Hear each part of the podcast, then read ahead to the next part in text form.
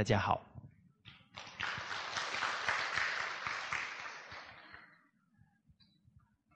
这我们看了这么多反身的句子，虽是在军道当中啊强调的一个重点。那假如我不是一国之君啊，也不是团体的领导者，那这一些教诲，我也能这么样去奉行吗？啊，哎，现在天下乱了，也是我的责任吗？天下乱的跟我有关系，是我的责任。这么一说下来，自己会不会有委屈的感觉？关我什么事？其实，整个社会啊，我们坚信人之初，性本善。哎，各个行业、各个角色有好的榜样。都能把人的善心唤醒。那我们对民族、对人类有责任呢？应该带个好头啊，给他们好的影响啊，这也是我们的本分呢。那我们现在扮演好每个角色了，不就给他最好的示范了吗？那这也是对天下最大的贡献呢。哦，我们看胡小林董事长，他一个企业家，现在带动了无数的企业家。那天下的安危，他就做了很好的示范，来扭转整个商道啊。他说，每一个人都可以对天下有极大的利益呢。怎么可以说天下安危跟我们没有关系呢？大家看那个经典里面有没有哪一句说天下的安危跟我没关系？没有哦，啊，我们怎么想的都跟经典不一样？我我记得从小到大很常听一句话叫“天下兴亡，匹夫有责”。啊，我在看武侠片的时候还有听过。国家存亡之际，岂可言儿女私情？你们听过这句没有？有哈？对呀，民族天下为王的时候，不能在那情情爱爱的呢。哦，夫妻要同心传家道，为社会做榜样哦。台湾有一位。女士啊，叫陈树菊，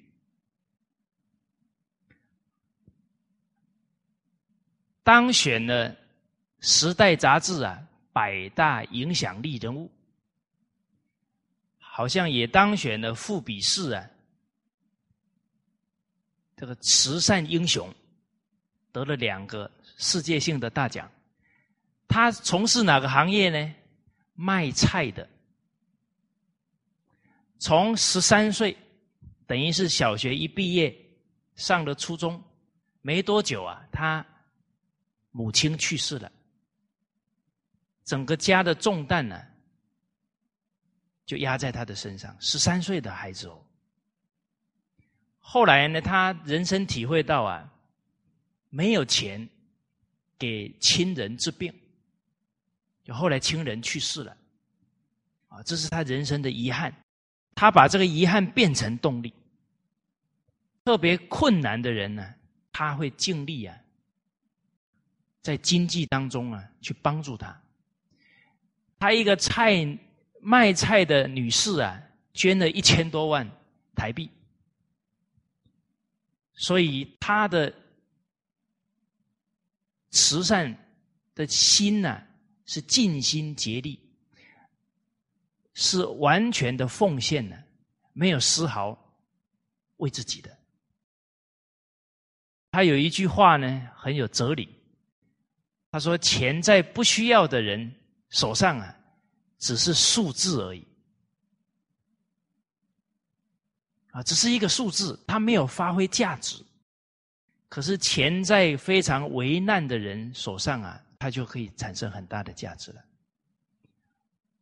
而台湾当时候啊，就是《时代》杂志选他是百大影响力人物，结果呢，他觉得他很平凡呢，他不去参加颁奖，好，结果台湾的政府啊，去拜托他去吧。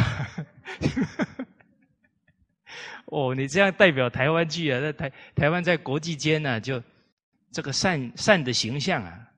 就就提升了，啊，所以他是被拜托去参加的，啊，因为他自己觉得那都是他该做的事情，而且是三百六十五天呢，都欢欢喜喜的在卖菜，啊，他说他最喜欢赚钱，他重点在后面了，因为赚越多，帮助的人越多，决定不是赚很多钱然后去挥霍，不是哦，他非常朴实。哦而且呢，在台湾报道他的事件之后啊，整个社会出现一个现象：小额捐款的人快速增加。小额捐款呢，可能几百、一两千的越来越多，因为受到他的感召呢，觉得我们的经济都比他还好。他却是竭尽全力的为这个社会奉献，我们跟他比差多了。所以一个女子啊，带动了整个行善的风气呢，怎么可以说一个人的力量小呢？在大陆，白方礼老先生，他的经济、他的体力能力，几乎所有的人都比他高。可是他却成为行善的最好的榜样啊！为了下一代能有书读，老人家绕赤道十八圈，捐了三十几万人人民币啊，感动了无数的人呢。后来还拍成电影，把这个精神呢传承下去。所以各行各业都有人力行仁义忠恕啊，都可以带动一方的风气。而这个陈树菊女士啊，这变成台湾的精神哦，啊，告诉大家有一点很重要啊，她每天呢必看师长讲经，啊，这是个重点啊。不过那个报纸的记者都没报出来。后来呢，幸好啊，我我结拜大哥这一次到马来西亚来啊，他有看过这本书啊，所以大家只要上网啊，陈树菊女士啊跟师长，啪，马上就出来了。哦，所以我们觉得师长老人家教学太有价值了。啊，他的学生在各行各业当中，依照他的教诲去做，都可以成为各行业的榜样。啊，所以陈女士可以，胡小林老师可以，啊，我们也勿自暴，勿自弃，哦，圣与贤，可循之。只要把天下的安危放在心上啊，这些京剧啊，我们就可以用上了。而且呢，我们这一生的目标是成圣贤，是吧？啊，哪里跟圣贤效法呢？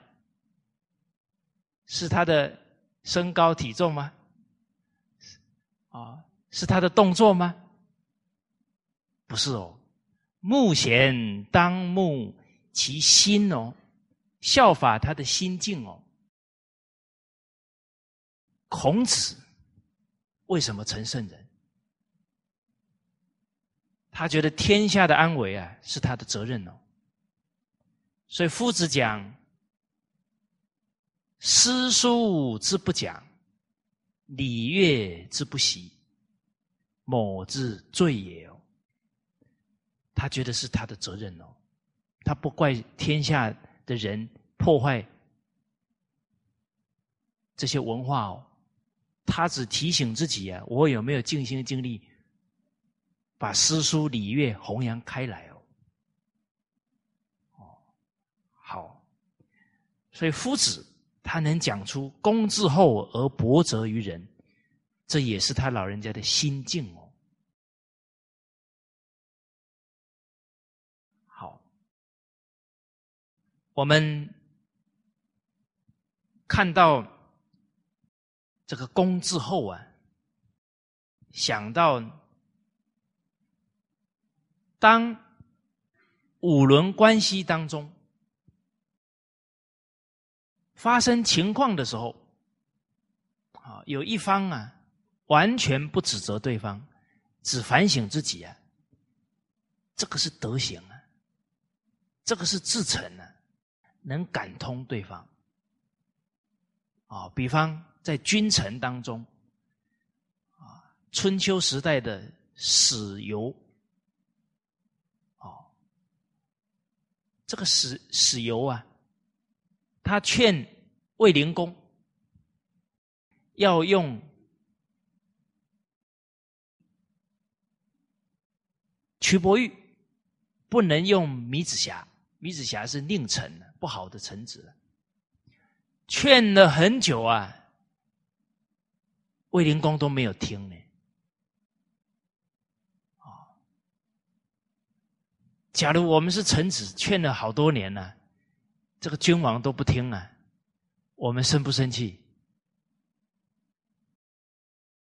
我们会不会放弃或者不是好人心，拉倒？啊不要跟他好了。哦，这个死囚并没有责怪他的君王卫灵公哦。到他断气那一刻，他没有指责君王，他责怪自己没有能劝动君王。啊，所以断气以前呢，还在为国家着想。交代他的儿子，啊，我没有尽到忠，所以呢，我死后啊，没有资格放在正厅，你把我放在那个窗户底下就好了。他交代他儿子啊，儿子很孝顺啊，照办呢。卫灵公来吊唁，结果一进来看到棺木摆在旁边，啊，非常震怒啊！对着他儿子讲：“你这不孝子，怎么把你父亲的棺木乱放？”啊，他儿子讲到了：“这是我父亲生前最后一口气交代的，说他没有尽到忠，不能劝君王用曲伯玉，这是他的过失，所以他没有资格放在正厅。”啊，连死那一刻呢，不指责别人呢。还在反省他自己，哇！这这个是至诚的忠心呐。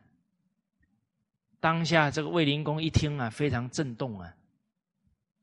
回去之后呢，就罢黜了这个米子瑕，用了屈伯玉。大家要了解哦，一个奸臣转成忠臣呢，对国家人民的影响是非常非常大的。哦，所以君臣关系如是啊。父子关系也是一样。我们看二十四教之首大顺，面对父母对他的仇视、陷害，他都没有放在心上，啊，一心一意啊，都是想着呢，哎，他自己还做的不好，不能感通，啊，最后呢，还是用德行啊感化了父母跟弟弟了。所以五伦当中啊，只要不能够感通啊，还是呢我们自己德未修，敢为之。这个在历史当中啊，这各个关系表演出来了，都是给我们最好的榜样了。啊，别人做得到了，我们也有志气呀，也这样去做。很重要的一点就是，任何时候呢，不指责别人，是反省自己。那这样德育故事的好戏呀，就在我们自己的人生演出来了。在兄弟关系当中啊，啊，缪同先生啊，他跟四个兄弟啊，他父亲很早就过世了啊，所以兄弟们住在一起。结果后来呢，兄弟长大了，都娶妻了。结果呢，这一些弟妇啊。有一些争吵、冲突，最后呢，就吵着呢要分家产，整个要分家，不住在一起了。哦，我们从缪同他的家庭环境来思考啊，从小就是他这个哥哥照顾弟弟哦，最后还都让他们娶妻了，安定生活了。最后反而要跟他争着要分家产，哇！假如你是大哥，会怎么样？会不会马上？你读书的钱都是我出的呢，你三岁的时候就是我开始养你的嘞，你现在怎么这样？你这样对得起我吗？好，我可能连续剧看太多了啊。请问大家哈，你的弟弟在那里吵要分家产，你这么一套一套道理讲下来，他接受吗？所以家庭里面哦，不是讲道理的地方，家庭讲太多道理啊，伤情了。啊，这缪同当下呢，确实啊，没有指责他的弟弟。啊，他自己关起门来啊，对着老上天呢说到了：“哎呀，妙童啊，你一生读圣贤书啊，啊，修养自己呢，谨慎自己的言行，想说用德行啊，以后可以改善社会风俗。啊，这是读圣贤书的目的啊，移风易俗。结果现在连弟弟都不能感化。”啊实在是愧对圣贤人了，啊！说着说着呢，他就自己啊，自己打自己了。结果后来呢，弟弟跟弟父啊，发现这个情况啊，哇，非常惶恐啊，赶紧推开门呢，啊全都跪在地上，大哥啊，你别这个样子。哦其实是缪同当下那个完全不指责的心呢，那个真诚反省自己呢，触动了他所有弟弟跟弟妇的良心呢。其实坦白讲，他们知不知道哥哥对他们的人生有多重要？他当当然知道喽。可是知道的是，为什么有时候忽然迷糊了呢？那欲望上来了，就有有时候会稍微冲昏头嘛。而哥哥这种自诚的反省呢，又把他们的良心给唤醒了。哦，所以后来一家呢团结在一起了。哦，所以缪同这个兄弟关系也是反省自诚感同，而在巴德故事啊。的评语当中呢，啊，有一段话呢讲的特别好，啊，是徐子敬先生呢评语的。徐子敬先生也是民国初年呢这个大学问家，啊，修养非常好。他写了一段注解说天地间。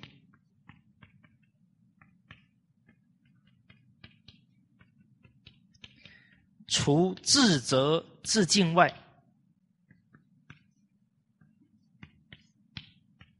更无道理。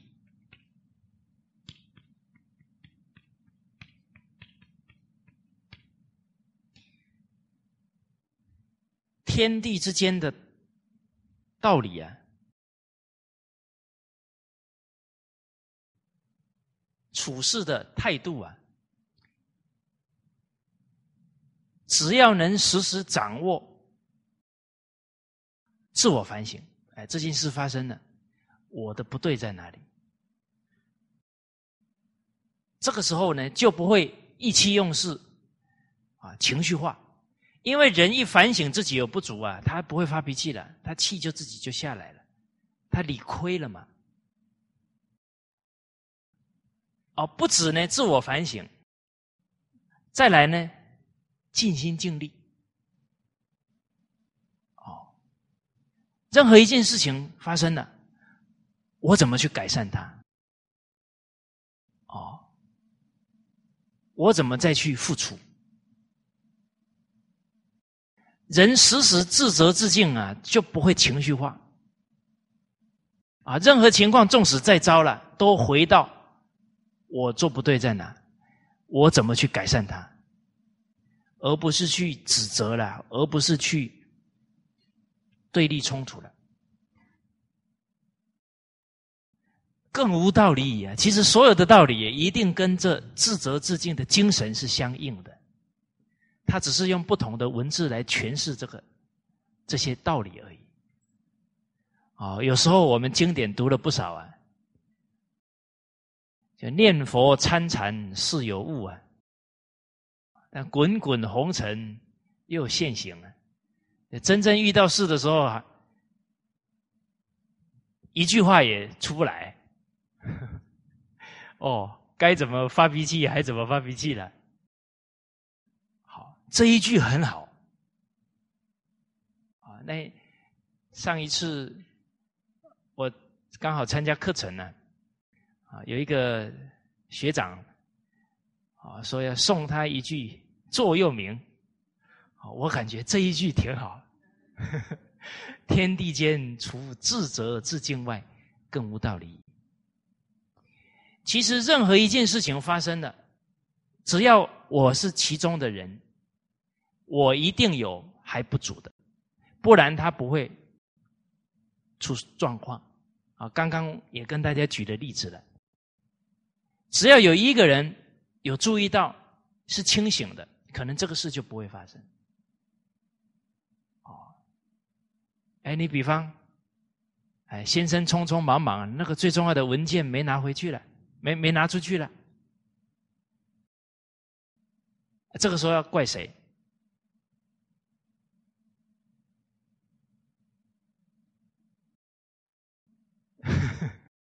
啊，当然，第一个他自己做事不不小心嘛。但是，假如他儿子有帮他注意到了，家里人有帮他注意到了，可能这个事就不会发生了。为什么说妻贤夫祸少？这个妻子假如在方方面面懂得辅佐他的先生，可能他很多错也不会产生。所以，这个自责有味道啊。不是发生事情之后一味的去指责某一个人，事情又不会更好。说到这里呢，我们再养成一个习惯，对我们心性提升很有帮助。任何一个人撞到你，你首先跟他说对不起，难不难？不难吧？可是很练心境哦。嗯，明明他撞我了，还会有一点痛呢，还我给他道歉。啊，他不去撞别人，怎么偏撞到我？哎，但是哦，你养成习惯哦，人家一撞你，对不起，跟你保证，他绝对不跟你冲突，甚至于他会有点不好意思。哎，人都有良心啊。可是，假如他撞到你哦。你说你不长眼睛是吧？可能明天报纸哦就会报有人因为撞了一下哦，然后打架哦，是吧？哎，任何时候都反省自己。他说：“我他今天是他，我还躲了，他还是撞到我呢。”啊，因为我们手脚不够灵活啊，是吧？都有可以反省到的啦。可是很很奇妙的，人跟人是互相交感的。明明是他错的多，我们还反省了，就把对方的良心给唤醒了。哦，其实啊，人假如每天都盯着别人哪里错哪里错，他也不会快乐了。反而反省自己的不足啊，德行不断提升啊，是最快乐的事情了。哦，再来致致敬，就是尽心尽力了。不管事情处在什么状况，我们只考虑怎么样帮这个事。改善，怎么样帮团体啊提升？没其他的念头，这个就是忠。时时想着尽心尽力，就是忠的人。哦，好。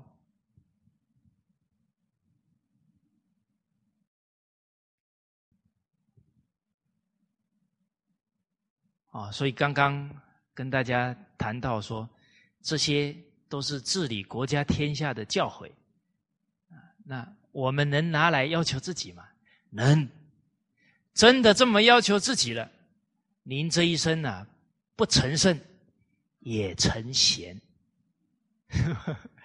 就实践的《弟子规》，圣与贤，可循之。我们再看呢，三十三句，第二册啊，两百三十一页。这个也是《论语》当中的教诲，叫“上失其道，民善久矣。啊，如得其情，则哀矜而勿喜。”底下呢，啊，有注解说到啊，说明之离善为轻票犯法，乃上之所为。非民之过也，当哀今之，勿自喜能得其情也。啊，这个注解依据啊经文说到了，民善久矣啊，这个民心离善，行为偏颇了，是一个结果啊。啊，原因是。上位者没有教导他们，啊，所以《三字经》里面都把这因果关系告诉我们：养不教，父之过；教不严，师之惰。而一个领导者呢，他也兼顾了这个角色，啊，他是父父母官呢，人民的父母。他也有教化的责任，也是人民的表率老师。啊所以因为上位者呢，并没有能落实为政的啊这个正道，啊偏离了为政之道，啊甚至于放纵了啊这些习气欲望了。那上行啊，下就会笑啊，所以才会赶来这个民心离散的。而如得其情啊，就是如果真正去调查这个犯罪的人民，他的整个实情，哦，真正了解了。实情的话呢，会很自然的呢，哀悯人民，因为可恶之人必有可怜之处。啊，我们之前呢在学校教书啊，这个感觉就比较深刻。看到一些学生行为比较不好，一做家庭访问呢，要不呢？父亲游手好闲，要不呢还有遇到妈妈去世了，孩子心里调试不过来，每天在网吧麻醉自己，后母又不照顾他，所以看起来那个行为是不对的。可是，一了解原因啊，反而觉得很怜悯孩子。孩子如是啊，犯罪的人亦如是啊，都是缺乏家庭跟好的。学校、社会教育才会造成这个结果，而一个国家的领导者，你把教化抓好了，把伦理道德教育啊、因果教育弘扬开来了，那孩子在这样的社会风气啊，在这样的家庭教育当中，那个个都是善人呐。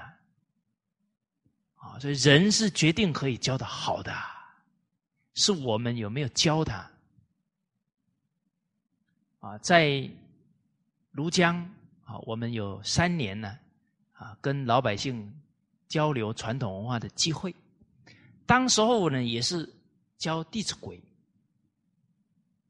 哦，结果犯罪率啊，就快速下降了，下降了百分之四十七呀，一年而已呢。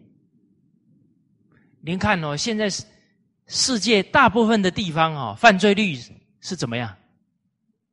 往上呢？啊，怎么交一年是往下降四十七？然后离婚率也大幅下降，哦，好像是下也是下降了差不多百分之五十左右。而离婚的夫妻啊，都是住在外面。没有住在汤池镇，只是户口落在汤池镇，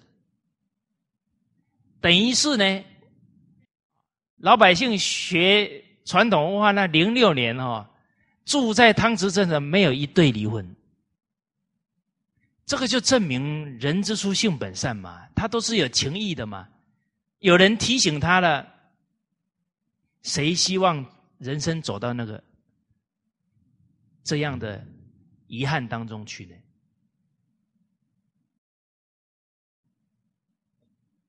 所以哀惊而勿喜啊，应该怜悯啊！我们上位者有没有把教育办好？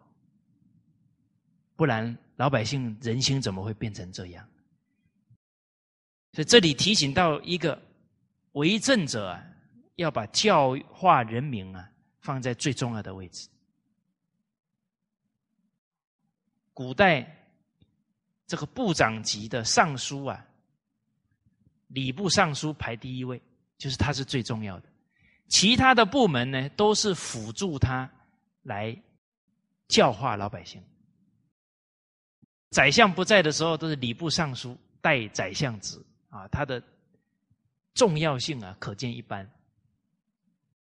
因为呢，生怕这些为官者啊，他忘了这个父母官的职责，结果。判老百姓罪了，还觉得自己业绩不错，那就大错特错了。哦，然后破案了还很高兴，哦，还有奖金可以领了，那这个心态就就偏离一个为人父母官的态度了。啊，说哀惊勿喜啊。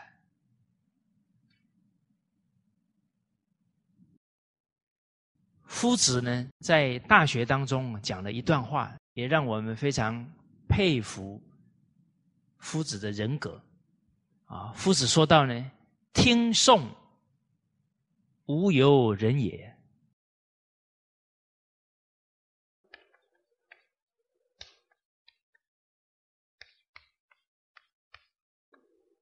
必也死无送乎？”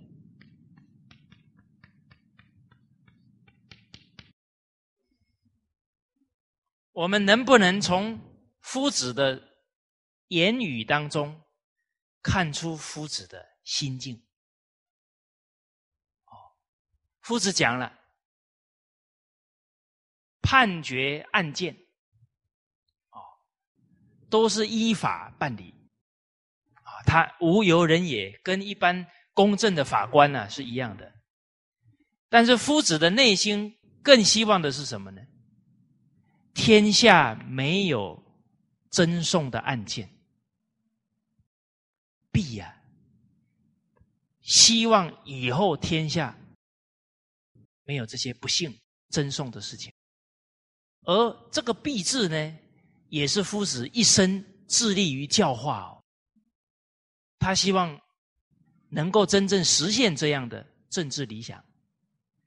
而当真的给夫子机会的时候，夫子真的办到了。啊，当时候夫子啊治理一个县的时候，短短的时间呢，真的路不拾遗啊，夜不闭户哦。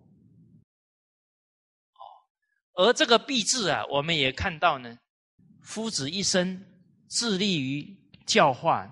是他对于天下的忠心，这个“必”字就是我终身尽心尽力往这个目标去努力。夫子希望的是老者安之，朋友信之，少者怀之。啊，老有所终，壮有所用，幼有所长哦。但是。还是要靠教化哦，所以夫子的言谈当中啊，都表现出他对于人民的忠恕之道。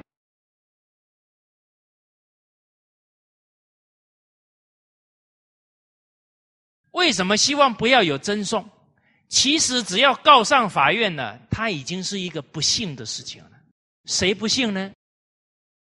双方。都不幸啦，到那个时候再公正，其实也很难解决他们彼此的不幸啦。所以教育是防防范于未然呐。体会到呢，人争讼之后啊，彼此都痛苦，这是术道啊，感同身受。所以希望以后啊，人与人之间不要再有冲突跟争讼。大陆有一个案件呢，刚好年轻人发生冲突，好像为了几百块钱，结果失手啊，把朋友给打死了。后来呢，法院呢要裁定啊，判这个年轻人呢，要判他死刑。突然呢，有人帮他求情。谁帮这个年轻人求情呢？死者的母亲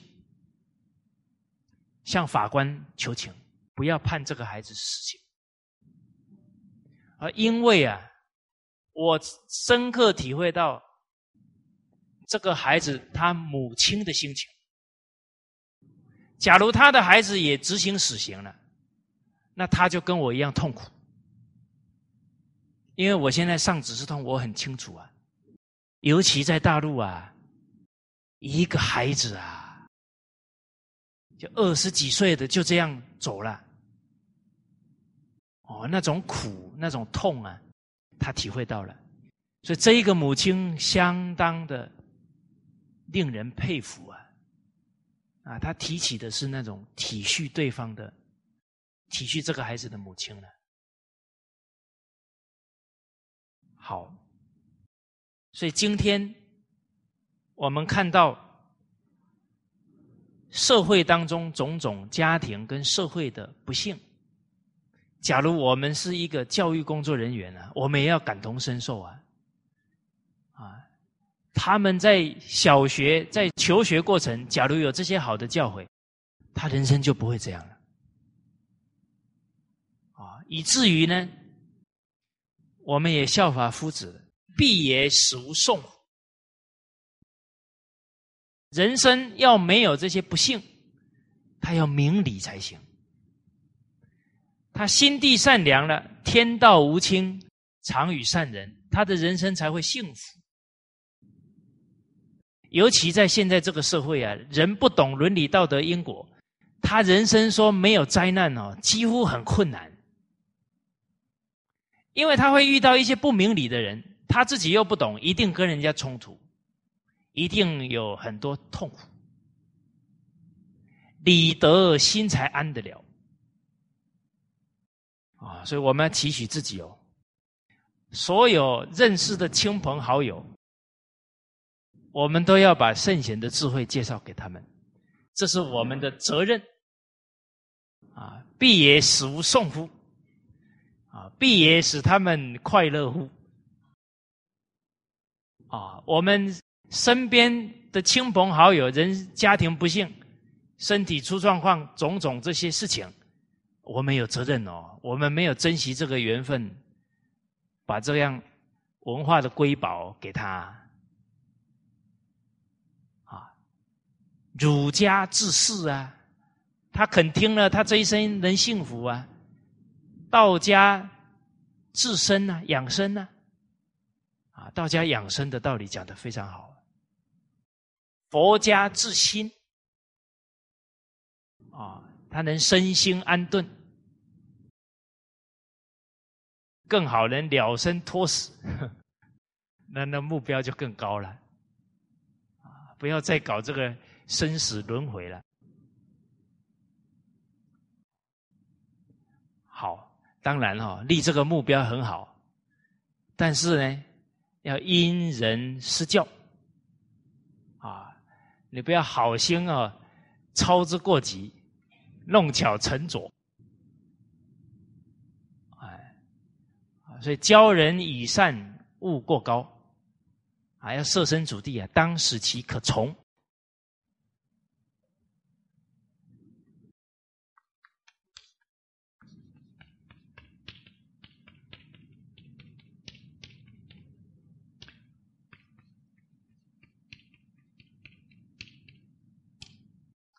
啊，比方你今天听了陈树菊的故事，啊，回去跟你亲人讲，我们就是要像他这样，所有的钱都拿出来，啊，以后他看到你就吓死了，啊，你说啊，他的精神真令人家佩服啊，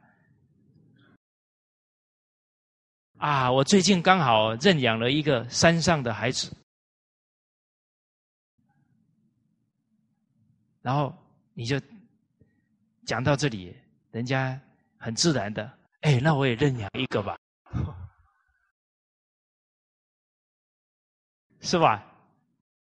勿过高，不要让人家很有压力。哦，我之前呢都不懂这个道理，所以弄巧成拙不少事。哦，比方说呢，跟一个人谈呢，哎，传统文化很好，啊，我一下子呢十本书就给他了。十本书把他吓坏了，哦，应该一本一本送就好了，一下子这么多本呢，然后他又觉得，哎呀，这都是圣人的东西，不知道要摆哪里，连摆他都生烦恼。哦，还还是要体恤到对方的心情，哦，不要一下子太快了，啊，好。哦，这个是曾子啊，非常恳切的言语劝告。我们接着呢看三十四句，在第二册的两百三十四页。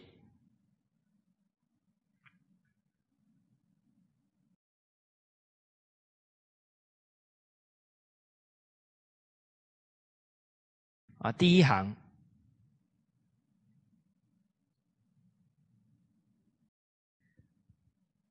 啊，这个是夫子啊感叹的话。我们看第一行里面，夫子喟然叹曰：“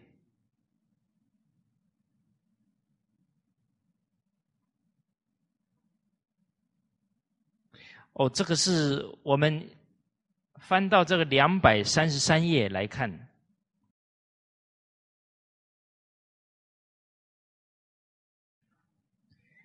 是一个典故啊。孔子呢为鲁国的大司寇，司法部门呢最高的领导。刚好呢有父子啊争讼，父子告上法庭了，然后夫子呢没有马上判决，把两个人都关起来了，都关在牢里了。然后呢，三个月经过了，都不去管。结果啊，他的父亲啊，主动呢请求啊，我不告我儿子了。哎，然后夫子啊就赦免他们了，就让他父子都回去了。结果季孙听到了这个事情了，就不高兴了，不悦。啊，然后就说了，啊，就对孔子讲啊，师寇啊，你是不是欺骗我了？啊，以前呢，你都告诉我啊，为国家者呢，必先用孝来治理天下，而今天这个儿子不孝了，父亲还告他，你怎么不？处罚了这一个，然后让天下人都懂孝啊！啊，他这里是讲入一不孝啊，就是把这个不孝的杀了，来教天下的人行孝啊。这样不是很好吗？怎么又把他放了呢？好，大家想一想啊，真的把他儿子杀了，天下的人笑了吗？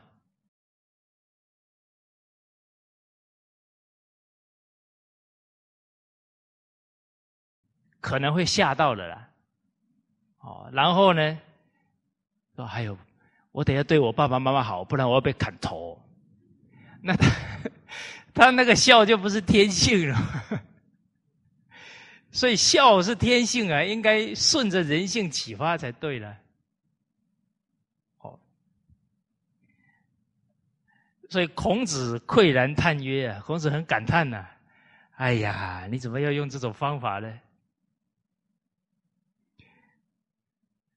然后说了，呜呼，感叹呢，丧失其道。你在上位者呢，没有做好榜样，也没有教导老百姓，而杀其下。你没教他孝道，他现在不孝了，你就要把他杀了，非礼也啊！这个是不合理的。哦，你没教他，责任不在他了，是是我们。领导者的责任呢？不教以孝，而听其欲，啊，是杀不孤也。我们不用孝道教化人民啊，然后判决了他的案子，就把他关到监狱里面去，甚至于执行死刑了。那这个是杀不孤，就是杀害无辜的人了。其实呢，这个人呢，他假如真的被杀了，我们想一想，哎，他爸爸会很高兴吗？他爸爸也是一时间气愤呢，真的儿子被判刑死了，可能也变成这个父亲啊一辈子的遗憾哦。那个都是一时之气而已啊。这个五千年的历史长河啊，有没有哪一个父亲说：“我告我儿子他死被杀了，我好高兴哦？”有没有？哪有说儿子不好，父母很高兴的？好像没听说过，这违反人性了。所以夫子这个方式啊，一来反省领导者有没？首先我们有没有教？没有教，你就不能去处罚人民。再来也是体恤人情啊，判案当中呢，不只有法律啊，还有情理啊，都考虑在里面呢。不然到时候真的执法了，最后老百姓遗憾终身都有啊。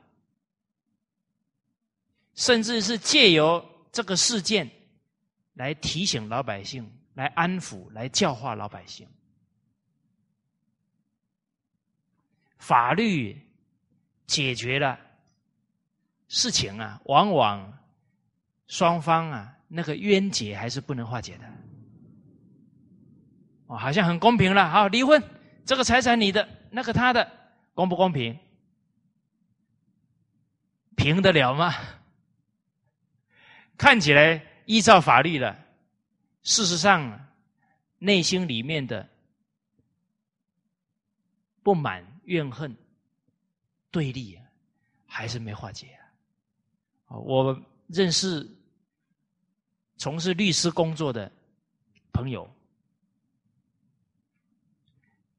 结果人家找他离婚了。他都是尽全力啊，帮他们化解那个冲突啊，所以只要化解不了，那那你去找别人，我不帮人家离婚。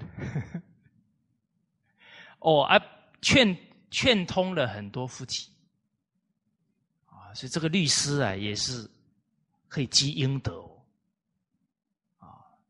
啊。假如为了业绩哦，哇，人家要结离婚了，赶紧。帮他离婚，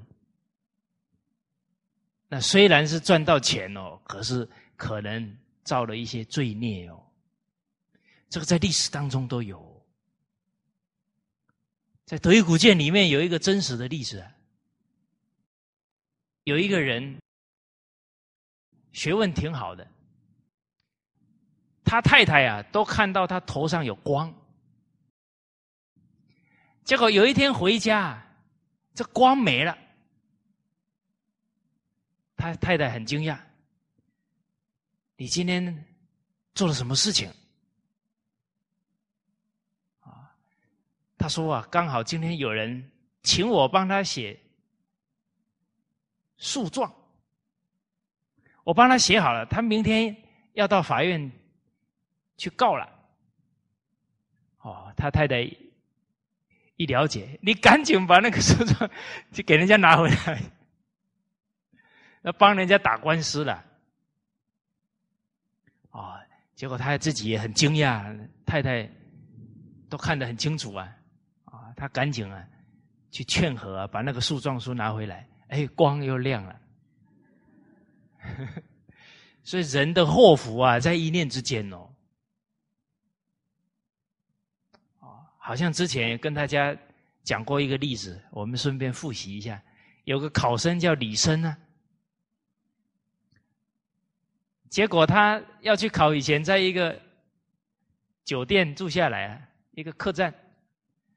结果他一到啊，那个老板对他非常的殷勤，啊，伺候的非常周到，他就很惊讶呢。这个老板今天才见我，怎么对我这么好？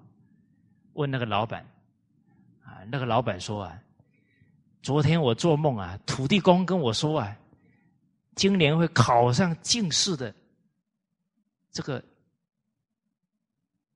读书人呢，啊，姓李啊，今天会到我客栈来，哦，所以你今天来了，哇，与有荣焉呢，啊，招待的特别周到。结果这个李生呢，一想，哎呀，我今年可以考上啊，很高兴啊。结果半夜就在想，我娶这个太太娶的很早，啊，长得不够漂亮，哦，我又考上进士了，是有身份有地位了，应该考虑啊，怎么换一个太太。隔天他就去考试了，这个老板又做梦了，梦到土地公跟他讲啊，这个李生呢还没考上就想着换太太。这一个念头啊，把他的福报折掉了，他考不上了。后来这个李生一回来啊，确实没考上。这个老板又把土地公跟他讲的，跟他讲，哇，他惭愧到呢，连住都不敢住，就赶紧跑走了。啊，不过可贵了，他还有羞耻心。啊，这个羞耻心能够真正去落实，可能还可以转命。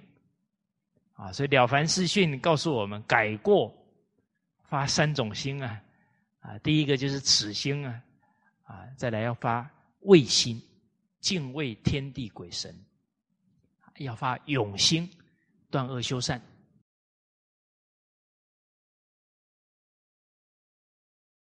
啊，所以确实啊，这个一念之差呢，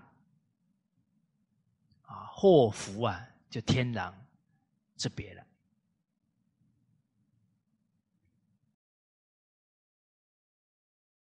啊，所以从这一些故事当中啊，我们要了解到呢，世间的很多做法，还是要符合天地的规矩、天律啊，不能依照哪个国家的规定啊，他只要违背天理，他必遭灾殃啊。这是侥幸不得的。你比方说，今天这一户人家专门开赌场，你说那那开赌场是对还是不对？当然是不对呀。那法律不制裁他，天律怎么可能不制裁他？那世间呢，他是送钱送到最后。这警察不管他了，可是老天管啊！人现在哦都耍小聪明啊，人算不如天算呐。你说像美国那个金融风暴产生，他们赚那种钱买空卖空，赚这么多的钱，这个危害到谁？危害到天下人呢？危害到全球的经济呢？哇，那这个孽他们造大了，小人冤枉做小人呐，不明理啊，专耍聪明，违背天理。现在还有国家办赌场，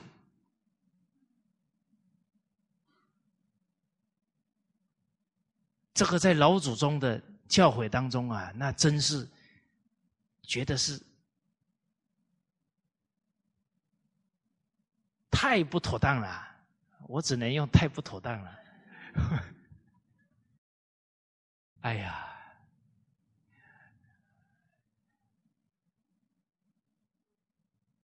刚刚我们讲反求诸己啊，这个也是他们还不了解《弟子规》跟《了凡四训》啊。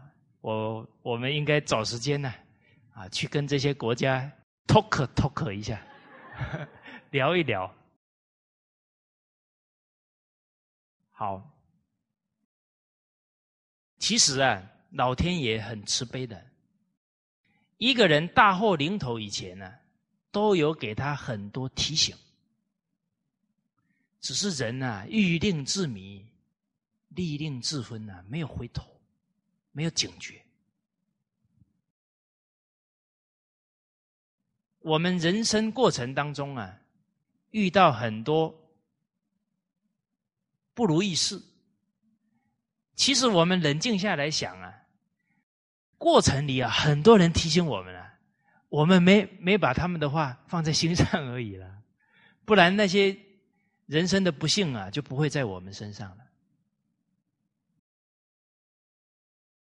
所以，往往啊，一个人一生的不幸啊，第一不听父母的话，第二不听老人的话，要不听老人言。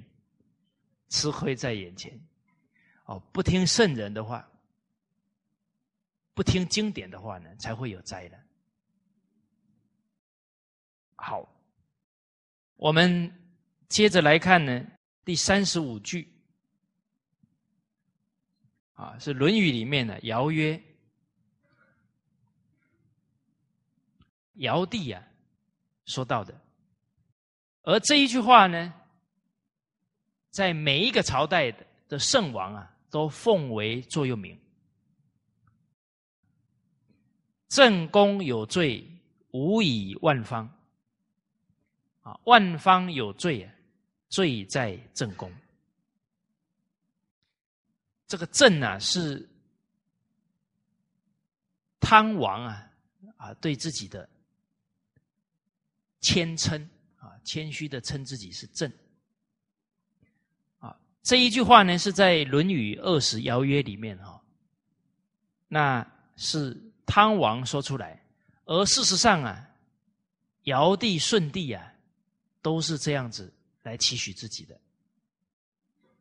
正宫有罪，就是我本身有罪啊，无以万方，万方是各地的人民百姓，就是请上天呢，不要牵连降罪给万方之民，而万方有罪，万民有罪过了，罪在正宫。啊，这些罪啊。应该我来承担啊，因为啊，我没有教育好他们。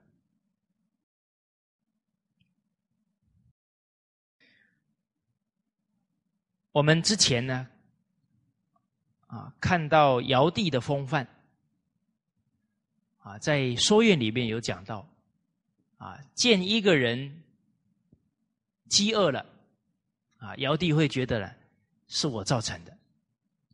我没有好好照顾人民，啊，一个人冻伤了，啊，尧帝也是反省自己，啊，一个人犯罪了，尧帝说我没有教育好他，啊，所以尧帝的精神呢，先恕而后教，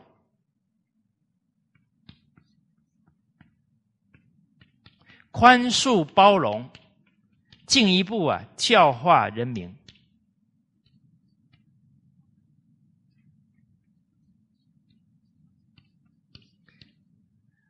后来，天下人心都很仁厚，都能包容别人，啊，都能呢尽力去帮别人，所以尧舜人心啊都非常好，啊，所以大禹那个时候啊有感叹到呢，啊，禹王说，尧舜时代的人民啊，都以尧舜的存心。啊，为他们立身处世的态度，啊，大禹觉得啊，他那时候教化的人民啊，就没有能有这样的态度，啊，他自己觉得啊，他的德行啊，比不上尧舜。那我们面对孩子，面对学校的学生，面对我们的员工，啊，面对身边有缘的人。我们也效法尧帝的精神，先恕而后教，啊，所以在经典当中啊，有一句话讲到啊，先人不善，不是道德。他的父母、他的祖上这几代忽略了传统文化，他也没学，不是道德。无有余者，没人告诉他。书无怪也，不要再指责了。啊，所以这一段话呢，我们入心了，对任何人都不会再指责，宽恕包容。但是很重要的哦，而后教宽恕以后，更重要的，我们要教他哦。而这个教当中啊，很重要的，左边这个教字，上行。下孝哦，所以是身教哦。这个教不是用嘴巴哦。我们看这个教的原来的字当中并没有嘴哦。这是一个小孩哦，小孩看着大人老师画的一个叉，他跟着模仿上行下效身教。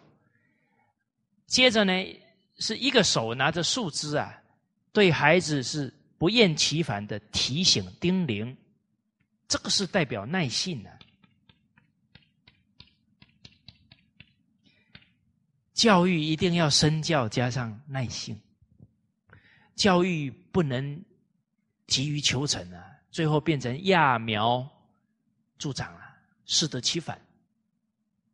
其实我们没有办法教育好他人呢，一定是这两个态度做的不够彻底。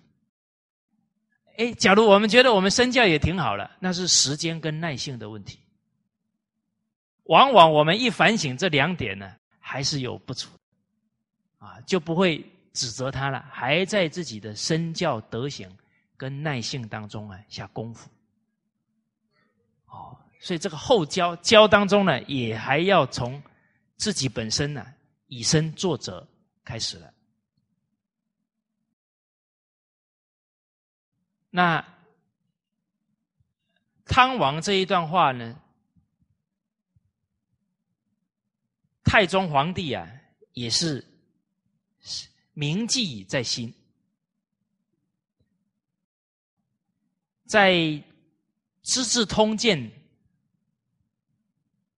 当中啊，有记载到太宗讲的“君远也，臣刘也”。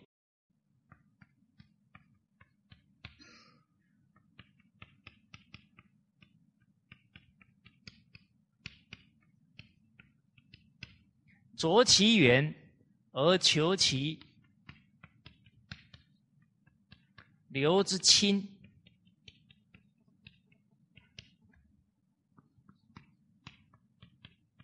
不可得已。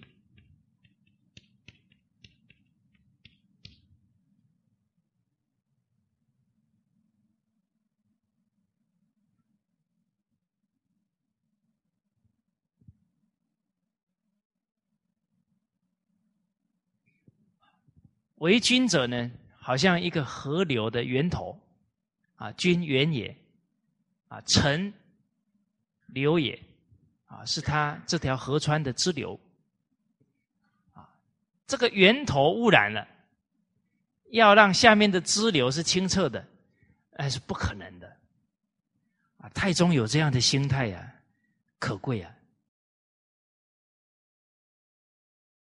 所以在贞观初年。有人上书啊，给太宗讲到了，希望啊，能够呢去掉朝廷一些佞臣、不好的臣。结果太宗说到了，说我所任用的呢都是贤者啊，你觉得谁是不贤的人呢？结果，这个臣子啊就说了：“说我呢从小在乡间长大，我目前呢也判断不出谁是不贤。啊，但是啊，可以请陛下呢，你呀有一天呢，故意装着很生气，然后啊讲一些。”不是正确的话，然后因为你很生气啊，看看呢有没有人敢哦，不怕你的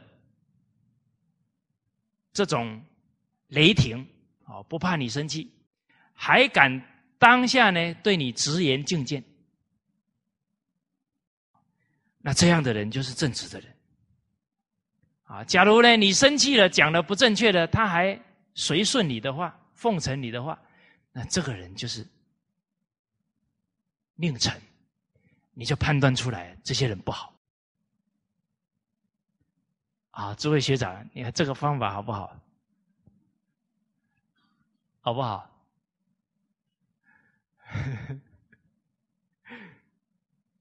哎，我们看太宗啊，怎么应对这个事情？啊，太宗啊，对当时候的大臣封德仪说了。说流水的清跟浊啊，在它的源头啊，国君呢是政治清明的源头啊，臣子老百姓啊像流水一样。现在我这个国君呢，自己要先用诈术，是吧？那不是故意演戏吗？哦，然后呢？故意演戏呀，还要测出臣子的正直啊！我自己就不正直了，还还测正 臣子的正直哦，那就好比呢，源头都是污浊的，还望流水是清澈的，这个从理上不通。哦呀，太宗很很有正气哦。我假如没有看到后面的话，哦，还觉得嗯，前面的方法不错。所以幸好我不是皇帝，不然就糟糕。哦，不过现在学了以后，要学这些正确的。哦，所以呢，这太宗啊，又举到一个历史上的著名人物啊，魏武帝，就是曹操了。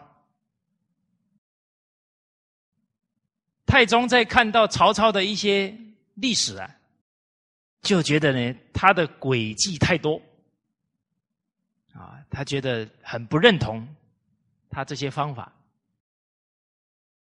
觉得啊，上位者一个国君这么做事情啊，很难教化老百姓。哎，我们想一想啊，我们跟曹操学到什么？宁可我负天下人，也不可天下人负我。这个不能学了。哦，大家学东西要有判断力。啊，要学范仲淹“先天下之忧而忧，后天下之乐而乐”。我们看这个心胸差别就很大了。啊，所以太宗呢不认同这样的一些权术诈术。当然，太宗啊也是很讲人情啊，事理啊。他对于上书的人说。我啊，欲大信行于天下，用诚信啊，来在天下立信，不欲以诈术啊来教化人民。所以轻言虽善啊，你讲的呢方法虽然不错，正所不取也啊，但我不要用。哎，他没有一下否定这个臣子，还是鼓励他们。提意见啊，但是借由这一个机会，也教育了他的臣子啊，决定啊不要用诈术啊，所以整部《中庸》啊，强调的就是一个“诚”字啊，至诚如神，至诚感通，而不要用一些诈术方法。好。所以在《论语》当中啊，还有一段话说到：“不逆诈，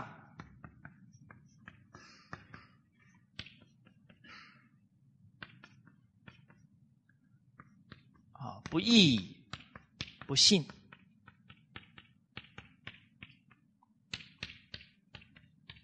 意义先觉者。”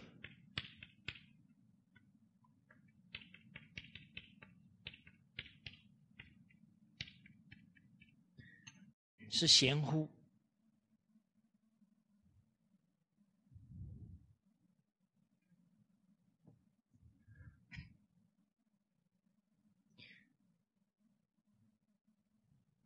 夫子讲到啊，这个逆呢，就是逆料，就料想，不事先料想别人是来骗，有骗我，啊，不义不信呢，这个义就是。揣测，就不揣测人家不守信于我，啊，哎，有些人呢，哎，他去料想，他去揣测，别人会骗他，别人会不守信于他，结果后来还真的被他算到了，这意义先觉者，就他真的被他先料到了。但夫子啊，不不是很鼓励、赞同这样的态度，所以夫子最后说：“真的都猜到了，这样就是很贤能吗？很有很厉害吗？”因为这样揣测啊，有时候很可能会误会他人了。啊，所以夫子不鼓励啊，这种去揣测别人会不幸啊，会骗人因为呢，这样的一个风气啊，假如在一个团体当中啊，那人的疑心就会越来越重。信任啊，能给人力量啊；怀疑啊，就会增加彼此的误会了。好，我们跟一切人相处啊，我们保持着“人之初，性本善”，每一个人都能越来越好的信念。哎，可是真的，我们为他好了，他还骗我们呢。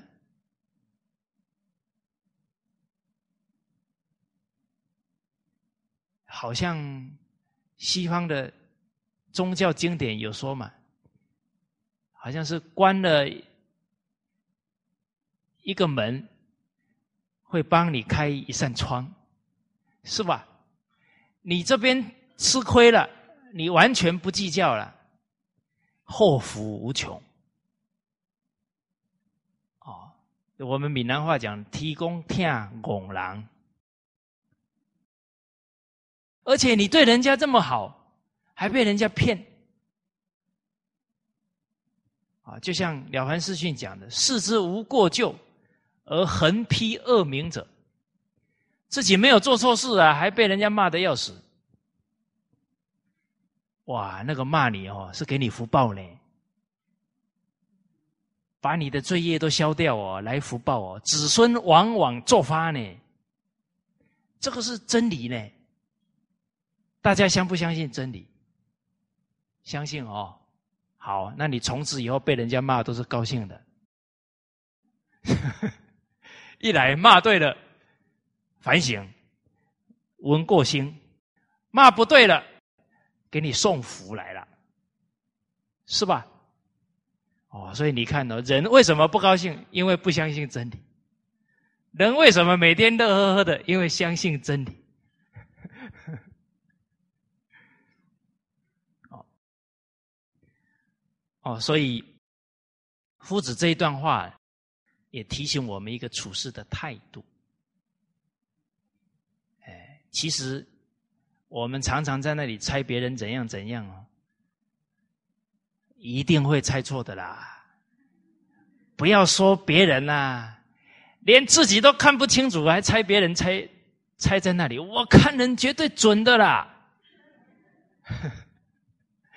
自己跟自己二十四小时在一起都看不清楚了，常常还自欺了，出卖自己，自己都不知道。什么时候我们出卖自己了？随顺习气的时候，不就是把自己给糟蹋了吗？卖掉了。哦，所以啊，要厚道啊，以恕己之心恕人呐，以责。人之心责己啊，则寡过啊！哦，把那个处处要求别人，返回来要求自己的，德行就上去了。哦，好，我们接着来看三十六句反身。啊，在第六册的八百一十九页。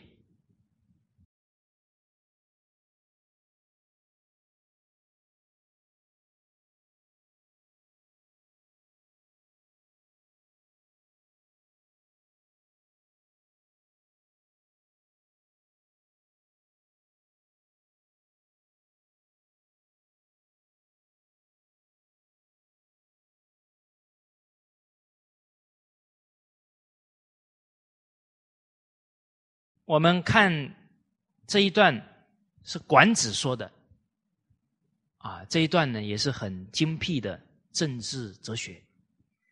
我们从一开始啊看一下，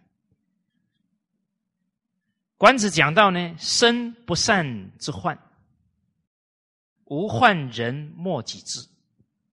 一个人要常常忧患自己的缺点不善，去改进，不要担心别人。不了解自己，不要担心别人呢不信任自己。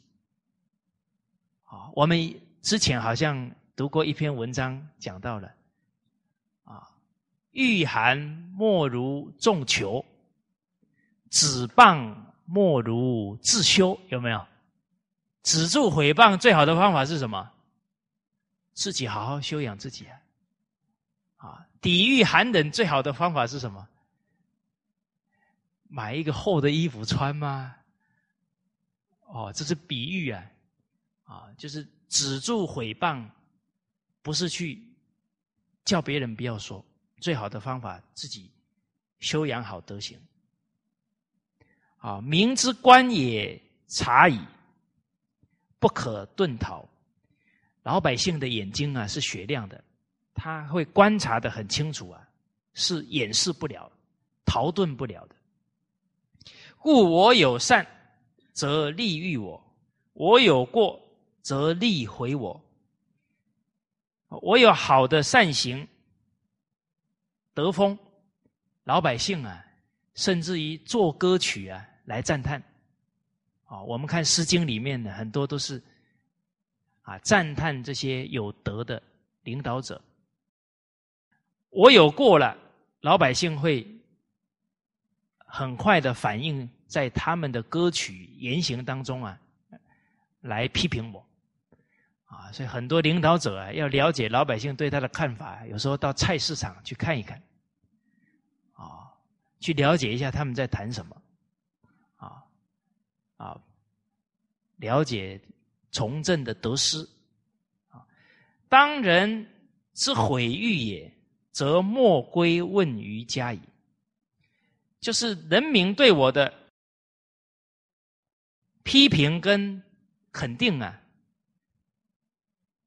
我听了就很明白了啊，不一定啊，还要回家问自己家里的人。其实啊。人民啊，讲的话实在，自己家人哦，有时候偏心啊，所以人莫知其子之恶，莫知其苗之硕啊。有时候自家人会比较为自己讲话就不准了啊。我们刚有点反省了啊，自己家的人马上哎呀，已经不错了啦，哇，那个反省就就就。不能再深入了。哦，哎，你就这样很好了。你看现在那个阿猫阿狗，你都比他们好了。啊，所以自己家人不能这么讲话。自己家人呢，要说要跟尧舜比，要跟孔子比，这样叫真正爱护自己的家人了。所以故。明王有过，则反之于身。贤明的君王啊，有过错了，啊，这个过错包含自己跟人民的过错啊，反而是反省自己，是不是有失职了？有善则归之于民，有好的善行，好的功业了。归功于臣民百姓，让功于众。有过而反之啊，身反之身则身惧。有过失了就反省自己，那自己就会越来越戒慎恐惧的改自己的过失。有善而归之于民，则民喜。有善行功业了。就归功于人民百姓，老百姓啊也会同乐，很欢喜。王喜民来俱生，此明王之所以治民也。这个王喜民啊，把功劳让给老百姓啊，哎，百姓欣喜，而。过失啊，都来要求自己啊，那自己就会非常警惕啊，戒慎恐惧来修身。这样的态度啊，就是贤明君王呢用来治理百姓的啊这个为政之道了。哦，所以这里提到的有善而归之于民啊，有过则反之于身。啊，其实这个态度啊，我们身为一个单位的领导者呢，也都是这么去做，而且啊，是打从内心去做的，啊，因为呢，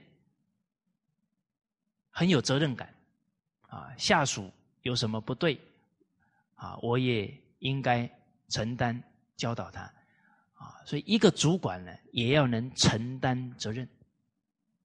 一承担起来了，下属觉得有安全感，下属觉得呢惭愧，反省自己。哎呀，我自己做不好，还让领导担责任，而且啊，这个向心力啊就会越来越强啊。所以圣贤明王啊，他们立身处世啊，不只有德行啊，还符合人情事理。好，那今天呢，我们就先跟大家呢啊交流到这里。好，谢谢大家。